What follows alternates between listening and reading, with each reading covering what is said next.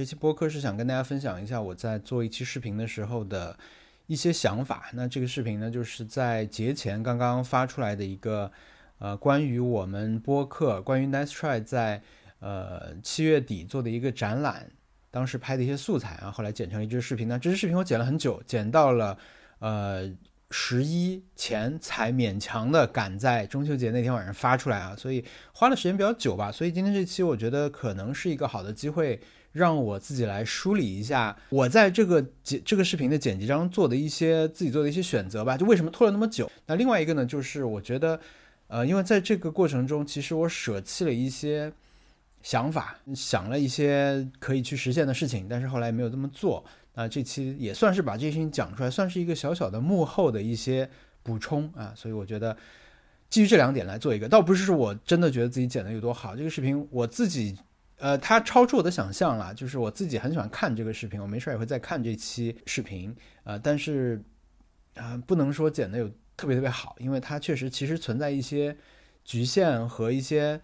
啊，怎么说呢？就一开始没有准备要拍这么一期视频，老实说就是啊，就是它是慢慢在这个展览中形成的一个拍摄的一个思路，然后最后再做出来。看到过一个评论吧，看这期视频的时候感觉到有一种古早味，一种互联网早期古早味啊。我觉得被人说自己剪的视频就花了很多时间做的一个东西很古早，这个未必会是一个全面让自己很高兴的这样一个评价。那当然，我觉得有人看我视频，有人觉得自己。情感上面被触动到，这个我很满意。但是呢，就古早这个评价，我觉得其实又很准确，因为呃，在这里面其实比如说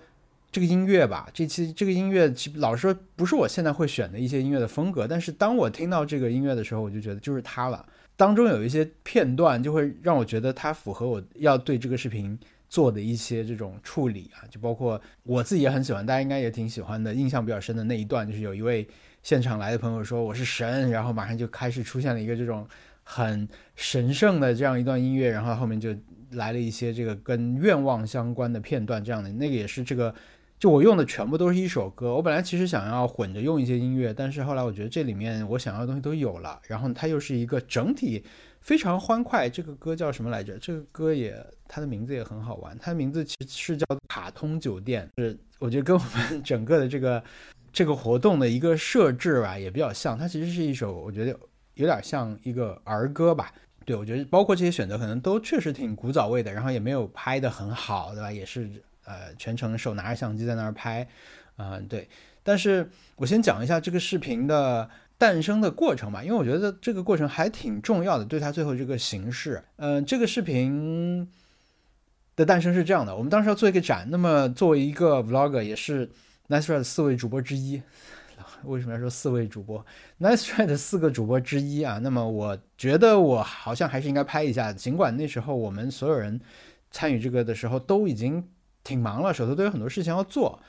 呃，然后其实，在整个的这个后来的几天也是啊，就是拍视频好像不是我最高优先级的一个记录这件事情的一个方式。其实那时候我们每天可能多拍一些照片啊，还有就是发一些图文啊，这种很及时的反应。因为视频有点太慢了，对于整个这个事情来说，我也不可能在在这个过程中每天都去更新一个视频，我觉得这挺难做到的。所以，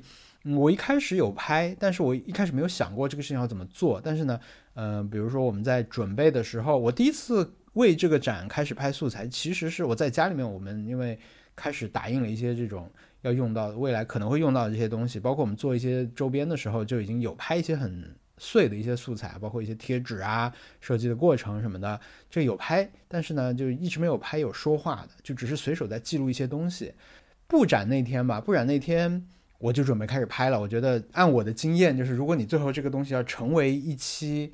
vlog 的话。呃，最好这个时候你就要开始有这个对着就对着镜头直接说话，说你现在的想法的这样的画面了。所以我们当时，比如特在车上有采访我啊，说什么，哎呀，你的预期是多少？现场会多少人啊？就是怎么怎么样，会聊了一些这种话题。然后呢，呃，那天到了现场以后，就开始拍了一些这个呃工人在现场准备摆啊之类的。但是那天出了一个状况，就是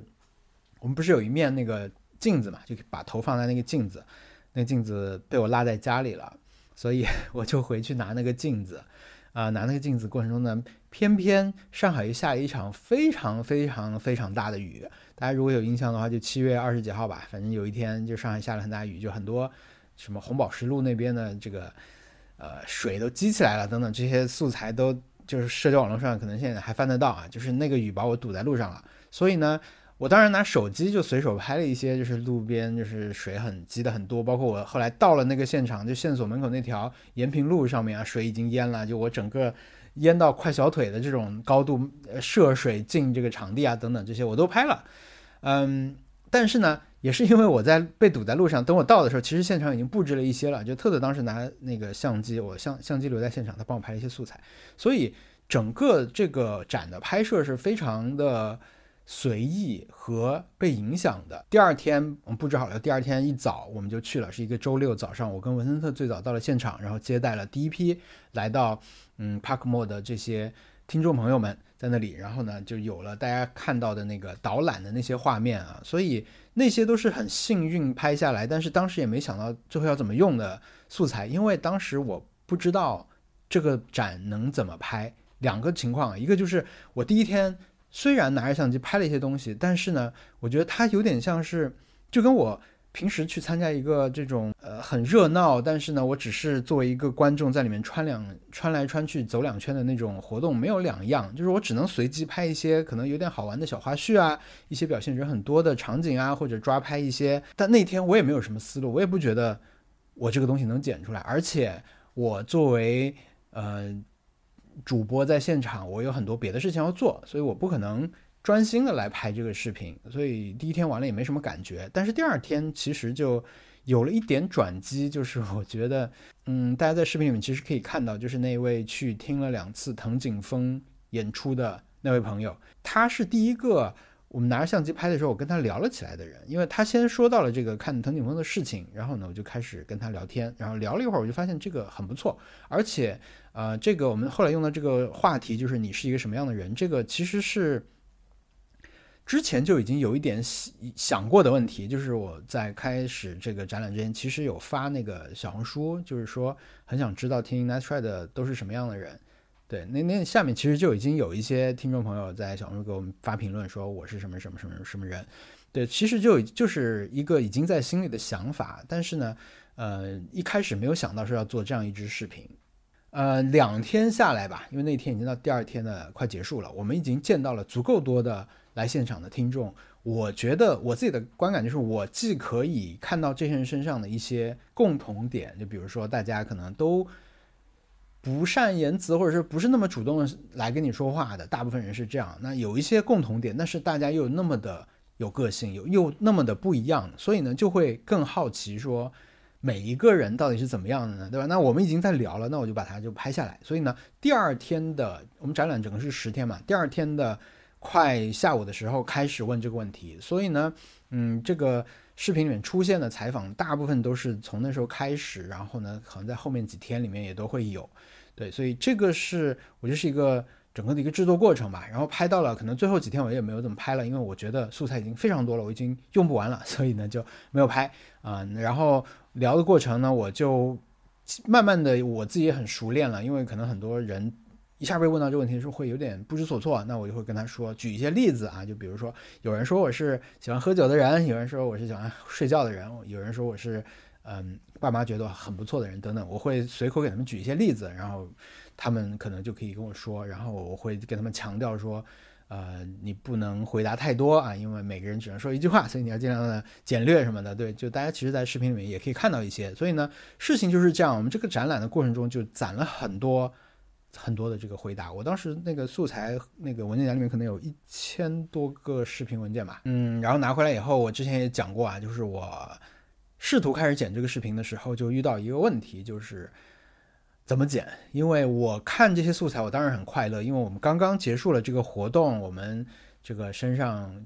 的疲劳还没有完全的消消去，然后呢，我又。呃，可以及时的回复到就是当时那个情绪里面去，就可以看到这些人在说自己是谁。所以我最先做一件事情，是我先把每一个回答这个头头尾尾给去掉了，把它精简出来以后，我把这些可以用的素材全部都堆进来以后，我明确了两件事情吧，一个就是这个视频一定是以这个问答为基础的，除此之外，其实我也我也没有什么别的足够多的素材去充分的展示我们这个展览到底是什么样的一个东西。它不能是记录这整个活动过程的一个视频，因为我们没有拍。然后其次呢，它也没有办法给没有来到这里的朋友去复现这是一个什么样的展览。这这些我都已经明确了。而且我们这个展览非常小啊，就也没有什么特别多值得讲的。因为你看一两个这个来的朋友发的这种帖子，其实你就已经知道我们是干嘛的了。所以我这个视频也没有太大的必要去展示那些东西。所以明确了一点，就是一定是展示大家的这个回答，它不是一个关于我们那个展的视频，它是一个关于来现场的这些朋友的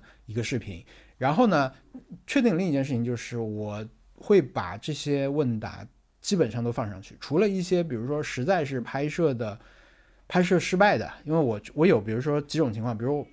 我该拍的时候没拍，然后等他说完了以后我再按下拍摄键，这个有啊，这种情况有。还有就是拍的确实糊了的，因为这个相机我也是第一次在正式场合这么严肃的时候 就是去用啊，所以有一些我不熟练的地方，就技术问题导致了一些。但是我觉得大概是有百百分之，我觉得百分之九十八九十。九十八吧。现在问我的话，我马上想得出来的拍了没有用的，可能就三四条的素材。比如说有一些有一些素材，它可能需要更多的上下文去理解的，然后又相对比较长的。比如有一位朋友，我我记得很清楚，他说我是一个在这个 n i c e r a 的现场 n i c e r a 展现场找一张呃贴纸，这张贴纸叫做谁是 n i c e r a 最好笑的人，然后找这张贴纸没找到的人。我觉得这个呢，首先他。我我找不到一个合适节奏去放这句话。其次呢，就是他对于没有来到现场的人，可能有一些理解上的门槛，因为那个要解释起来，又可能又需要一些话去讲。那我后来就没有放这个在里面。对，就类似这样的，可能我能想起来一些。但是我实际发出来以后，其实好像发现有很多朋友是说我在现场录了，但是没有没有发现我自己啊。所以我我现在很难讲我有没有丢过素材。我觉得应该没有啊，因为当当时真的每天回来都会。把素材导进去，反正对我当时确定的就是我不会觉得说我要做一个十分钟以内的视频，所以呢我就挑一些回答出来。我觉得我不想那样做啊，我是希望全部都可以展示。所以呢就在接下来那段时间里面，我就来来回回的看这些素材，然后当时也没有对他们进行分类，然后呢也没有时间上调整，我就是顺着一天天看。然后因为每次拍摄我都在嘛，这话说起来很很奇怪啊，就每次拍摄我都在，就是我在问啊，因为对。每次拍摄我都在，所以我在一个个顺着看一下，我几乎都能想起来我当时那个路线是怎么走的。我问完这个人，可能中间还发生了一些事情，我都记得。对，然后呢，看这个过程中呢，一个就是我自己每次都看得很开心、很满足，对吧？因为大家后来看那个视频，可能也也可以理解我当时那种感情吧，就是觉得很高兴。嗯，然后呢，还有一个就是我对其中的一些片段可能印象会更深刻一些，因为毕竟，嗯，可能有一些回答它会更具有。表现力或者效果吧，或者有一些，呃，有些朋友的回答就本身就是说可以，可以去在做反应，就是可以发挥的这些素材，我当时就印象会比较深，因为我我真的这些素材看了很多次，然后呢，我出现了一些可以选择吧，就比如说，呃，我要不要去改变这些素材的顺序？我想了这个问题，因为我当时其实已经开始跟大家说了，就是这个素这个视频很难剪，就是因为大家说的太精彩什么的。那这时候就会有一种评论跟我说：“那你就不用剪了，你就直接放出来吧，直接放出来，我们也可以看。”对，那我一方面觉得大家就确实我我能理解你们很想看到啊，另一方面觉得这个是对剪辑的一种挑衅，对吧？就是说，哎，你不用剪，你剪了没剪我们一样看，对吧？有这种。对，对我来说，我我可以解读是这种意味，但是我也不予理会，对吧？我不可能不剪。一个一个很大的选择就是我要不要把这些回答按照不同的类别去排列，还是说我就让它这样杂乱的，就像是很现场那种感觉。呃，这个其实我犹豫到最后才才才做出决定，这是一个。还有呢，就是我当时有一个想法，后来没有实现啊。这里就正正好讲的，就是说，因为我们在现场除了跟我被采访的这些朋友说一句话之外，其实我们还会聊更多的东西，啊，那有一些人好玩的东西是没有被拍下来的。那我在想，就是这些我要不要把它加进去？因为我我有印象了，我就我就可以把它努力加进去。比如说，呃，我现在这里举几个小的例子，比如说有一位有一位朋友他很好玩，他说我不是好人，然后我当时好像真的以为没有录清楚啊，那个我不是在跟他开玩笑的，我说哎，好像这个没有收的很很好，然后他他就马上。他本来说完我不是好人，他不是就哈哈就笑了嘛？然后呢，听完这个，他就马上非常敬业的回到了镜镜头前面，回到了他拍摄前状态，然后马上又重新，我又重新问了一次，他又重新回答一次，我不是好人，然后。就完全复刻了一遍前面那个，对吧？非常专业和就明明是好人嘛，对吧？就我后来也是用字幕的方式去吐槽他了，但是我当时就想了，我到底怎么去表现我的这个吐槽？就是说，在大部分的这个素材都只是平行的去展示的时候，这样出现一两个可以打破节奏，呃，让这个整个让人就是在啊一个一个一个人突然有一个稍微长一点这样的时候，我怎么去呈现会？我想要怎么去呈现吧，不能说哪个更好啊。那我觉得一个是想的是这种，那还有比如说，呃，有一个朋友是，呃，他从北京来，他他穿了那个 Go to Hell 的那个 T，这是这是那个重启人生里面的梗嘛。所以当时其实文森特看到他以后，大家都在说他这个衣服，我一开头没拍到，文森特说你是不是做公务员的？因为那个重启人生里面的那个人是在做公务员嘛。对，我觉得那个就很好笑的一个梗，但是那个没收全，所以那个用不了。但是关于这位朋友最好玩的事情，其实是他当时回答其实比较平淡，他说我是一个艺人。但是这个朋友真正精彩的地方是他回去以后，他的太太他是被太太派到现场去看展的。看完展以后呢，他太太把自己的脸 P 在了这位朋友的脸上，然后发在网上，就说我我我虽然我自己没法去，但是我想办法还是这样去到了这个展。那我觉得你说现场我们看到一些东西，然后。那个展之后，其实我们也看到很多东西，我也可以把这种花絮放上去，对，所以呢，这个有多少要放，然后放哪些，我当时也跟特特跟文森特说，你们如果对这些朋友有什么深刻的印象的话，其实可以告诉我，我看我能不能把他们加进去。但是这个事情实在是很难去实施，所以我后来其实没有这么做。大家也看到成片里面没有这么做，一个就是。工作量的问题，一个就是我觉得那个呈现形式和最后那个节奏感可能还是更重要，因为毕竟还是希望它它整个看上去是令人就是那个那个节奏是爽快的啊，所以呢那个没有放。包括有一位从武汉来的朋友，我也是这次第一次跟他见面啊，我觉得其实是一个比较感动的一个一直看我视频一个朋友，他是在二零二零年的时候给我发过一个照片，他是第一批穿上防护服去。呃，跟这个 COVID 作战的这种前线的一个医务人员啊，当时他给我看的照片就是他背上写着想去上海呃见 CBD，哇！我后来就那个照片，我真的觉得非常感动啊。那么他这次来，我们其实也就打了个照面，打了个招呼，然后说了一句话，他就走了。他们是专门来的，我觉得那我我我我当时的想法就是，我把我能知道的所有的这种。事情放上去以后，可能是不是就，嗯，可以给大家更完全的一些信息，就是让让大家更知道说，除了这个镜头之外，其实还有一些事情在发生。但是后来这些选择我都没有做，对，所以这个是当时卡的一个很重要的点啊。但当时这个就留下了一些，留下了一些印象吧，对一些片段啊。然后，嗯，真的卡了很久的一个重要原因就是我想不到怎么开头，对，因为开头其实。有过两个选择吧，现在选择的是 B 方案。其实 A 方案是从这个，呃，大家可以看到那个问答那里开始，就是有一个女生说：“你要问我一个问题，我只能回答一句话。”那这个都是宝藏啊，就是看素材的时候发现宝藏，发现啊，我好像可以把一些，呃，稍微长一点的解释型的这些，呃，这些对话真真的都只发生过一次啊，就是不不是每个人都会跟我重复说啊，你要问我一个问题吗？就把我这个游戏规则讲出来，那我觉得能够通过大家的反应把这个游戏规则拼凑出来，这个可以作为我的开头。所以呢，我就很早就把这些人挑出来了，这 些这些片段挑出来，然后呢，呃，剪在一起，我觉得效果也很不错，就很连贯的不同的人出来说话，然后把我们的这游戏规则一下讲得很清楚，然后呢，我就可以开始了。所以这个作为开头是当时觉得理所当然，而且这样效果也不错，而且因为现在都说那个。视频开头要有一个 hook，对吧？要有一个钩子。你的这个 intro 阶段一一定要让人很快知道你的视频要干嘛啊。那么你一下把这个游戏规则讲出来，那好像就是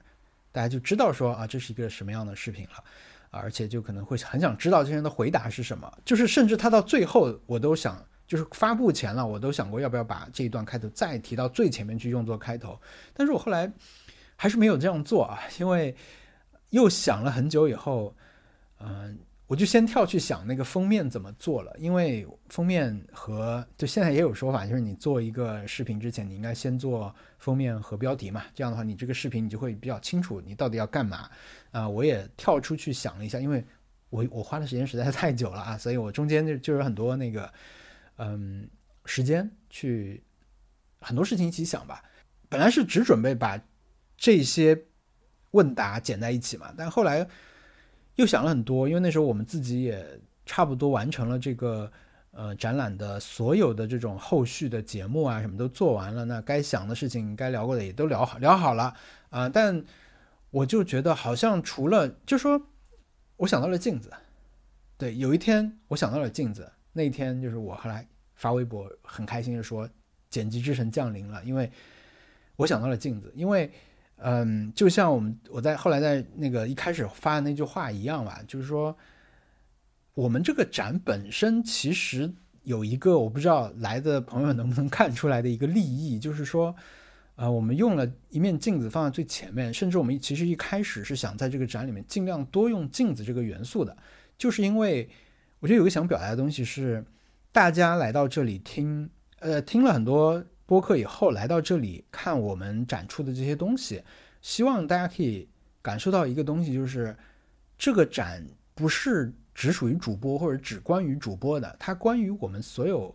参与这件事情的人，包括听众，包括主播。我觉得这个展本身可以作为一个镜子，让大家看到，就是我们的那面镜子上面，其实就是 Natural Logo 里面，你你去看，你来看这面 Logo 的时候，你看到是你自己的生活，看到是你自己，看到是你自己的。笑容或者你的表情，你不高兴了也好，这个展本身我们有这样一个利益啊。后来慢慢的削弱了，因为很多想要做的这个做不出来啊，最后就慢慢的越越来越少。但是呢，我们是带着这个思路去做的，就希望大家感受到说啊，你是这个播客很重要一个部分。对，所以呢，我觉得把这个镜子放在最前面，或者说。呃，我甚至当时准备每一段的这种转折的时候，因为我后来又做了一些分割嘛，在这个视频里面，每一段的分割都用镜子相关的，就比如说有现场朋友对着镜子自拍的这种画面，就每一段都用这个来开头，全部用镜子来开头，就是我我想用这种很俗气的方式来强调这种这种作用，就是既然。呃，我们这个展是想让听众来到这里以后，从这些东西里面看到自己，对吧？因为很多人就是这么跟我们说的，就是你，我看我我听你们节目的时候，去讲的是自己的生活。他跟我说，他听我的节目在什么什么地方做了什么菜等等这些事情，他讲的是其实是他自己的生活。那我觉得这个就是我想要的那个状态。那么如果说在这个视频里面，大家可以通过看到来现场的是什么样的人，在反射到自己身上，不管是你觉得啊，我通过这些来现场的这些听众朋友的采访，了解了这群人，或者了解了这个播客，或者了解到你自己也身处这个同温层的话，我觉得是一件很好的事情。所以说，我那天想到了镜子，对我，我觉得剪辑之神降临了，所以呢，我就一下就顺了，就一开始我有了一开始那个东西，然后就开始找找素材，那时候就发现。真的不多，也来不及再去补拍这个素材。这个镜子可能像我现在都不知道这个镜子在哪儿了，所以用很有限的素材吧。然后那天好歹发现了，就是有最后这样一个正对的这样一个机位拍摄的，那么就很开心，就可以用它来这里。而且我一开始人在里面，后来我人走开了，我觉得也不错啊。所以呢，就是基本上是一个没有没有什么主观意图去拍摄的镜头的这样一期视频吧。基本就是其实跟我以前做 vlog 的时候。做一开始做 vlog 的时候很像，就是那个时候就是你基本是从，就是你食材不是自己买的，就是你打开别人家的冰箱以后看，哦，这个有这个有这个，那我能勉强炒个饭啊什么的，就类似这种，我觉得这个也很古早味啊，就而不是说我有一个很详细的脚本，然后一个个去反复的去拍去表演的那种，呃，很现代的一个制作方式。对，所以呢，找到镜子这个地方，找到这个镜头，找到这个。意向，我觉得是对我来说最重要一个东西。它确立了以后，后面其实很多东西就很容易做了。比如说那句话吧，那句话也是我，但我一开始其实想用更粗糙的字体，然后下面先出这个字，让人觉得，哎呦，这个话有一点道理，好像也有点看不懂。然后下面我再会出一个说是网络鸡汤这样子啊，就是把它马上给解构掉，把这种严肃感解构掉，然后我们再出场，因为我们本身就是提供网络鸡汤的这样一个单位嘛，对吧？我觉得本来是想叠这些东西，但后来，呃，那个音乐节奏有点对不上，所以呢就没有用这一招。对，那现在就看上去是一个比较比较比较严肃的一个样子，但其实是还是希望大家轻松愉快来看这些东西比较好。对，所以呢，这个是对我来说迎刃而解了一个非常大的问题，是怎么开头和。帮助我找到了这个视频的一个讲法，那么我就现在开始我的方向就转向，不光是展示这个展上采访的这些朋友，而是说我还是可以用这个方式去把我们这次展、这次活动本身讲讲一讲。所以呢，我就往里面加了更多的这种空镜头吧。然后呃，也是在这个时候，我明确了一件事情，就是我要去把那个采访的分类。分成大概是五类吧。那很显然的一类就是跟播客相关的，对吧？各种听播客的场景。然后还有一类是跟大家个性相关的，还有呢就是一些跟生活方式和工作相关的，还有就是跟朋友相关的一些啊，就是带着朋友来的呀这种。后面剪起来就其实相对容易，但是呢就工作量有点大，因为我第一次剪那么多小碎片的这种视频啊，也学了一些这个便捷的操作吧，就是可能对以后也有帮助。对，但是。整体来说，就是剪的就快了很多。呃，先是人出来嘛，就是一个一个镜子出来，告诉大家我们办了个展，然后快速的放了一些我们仅有的一些这种布展期间的这些素材啊，放了我们搭建的过程吧。然后呢，我觉得也算是一个小小灵感来来临的时刻，就是我在我们准备这个阶段最后放了一段这个拍照的这个画面。呃，一开始其实我那段我就是特别喜欢这个气氛，很想放那一段，但是呢，后来我也觉得在这样一个。后来，尤其是后来节奏比较统一和相对快的环境里面放一个这么长的一段，好像有点不太合适啊，就是不不符合现代视频制作的一些规范吧。啊，但后来，嗯，我给自己找了一个很好的理由，就是我告诉大家，我用这一段来展示的就是我们这是一个什么播客啊。我觉得找到了这个以后放上去，我心里就就觉得这一段放在那儿，不仅不影响观感。而且甚至是很妙啊，但 因为它很准确描述了我们播客的这种无聊的感觉。当然，这只是我自己给自己找的理由啦。可能对于不是那么百分之百目标受众，对这一期视频还有一个从一开始的前提就是，我知道不管我怎么剪，有一些听众一定有一些观众一定是会看完的。所以呢，我我我会放松一点吧，就不觉得说我必须把它剪得特别好，他大家才能那个。但是。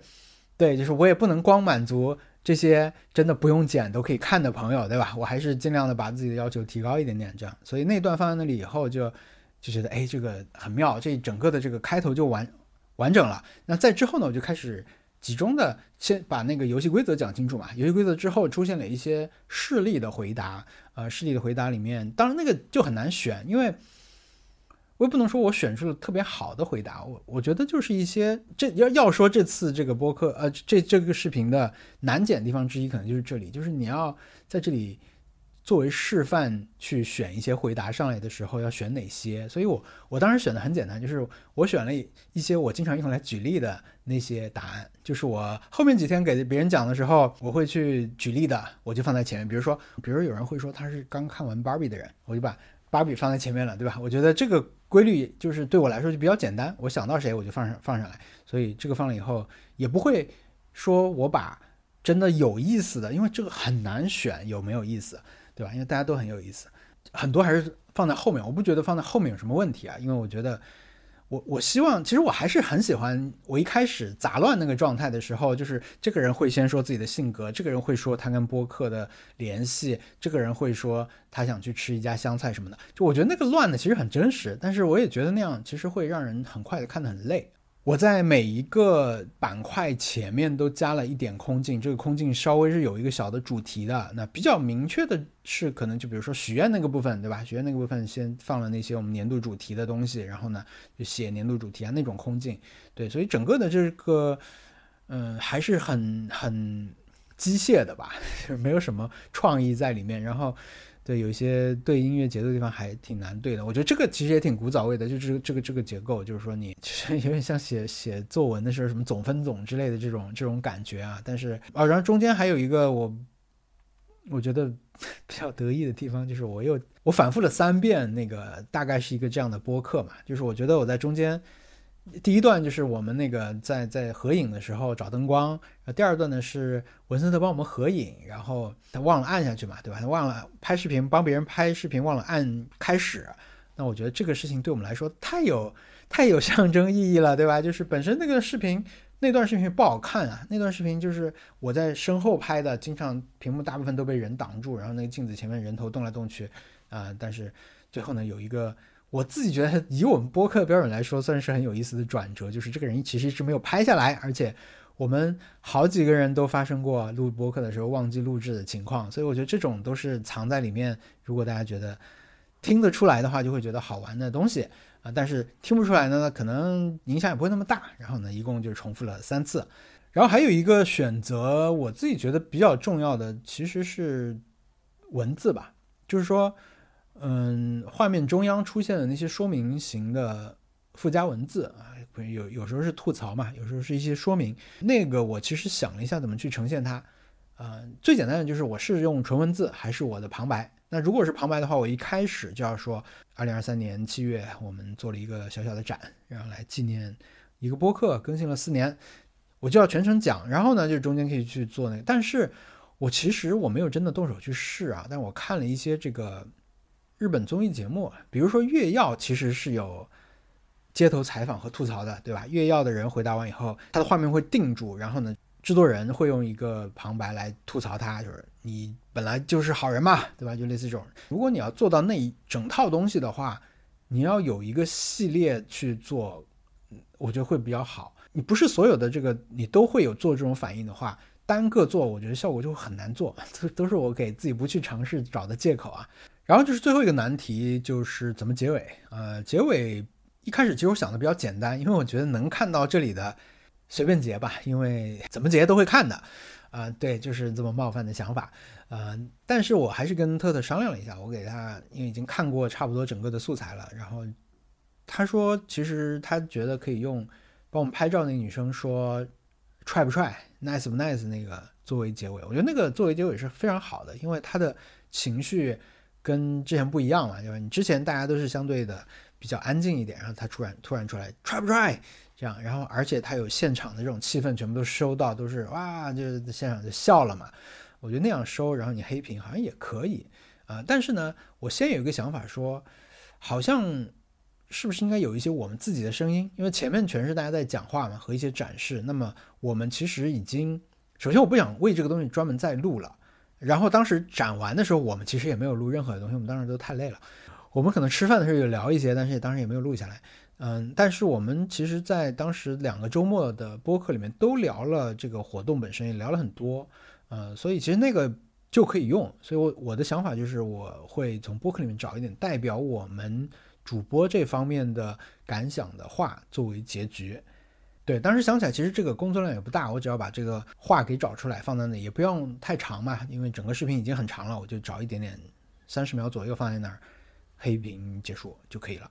啊，直到可能是剪这个视频的最后一天吧，因为我是中秋节头一天已经剪的七七八八，已经觉得差不多了。然后我们第二天早上感觉只要只要加完字幕就可以发了，还有个结尾没做嘛，对吧？准备准备开工的时候已经十一点多，但我还是很乐观的一个心态，就觉得今天好像可以剪完，我就直接发了一个微博说今天我今天发视频。今天把这个发出来，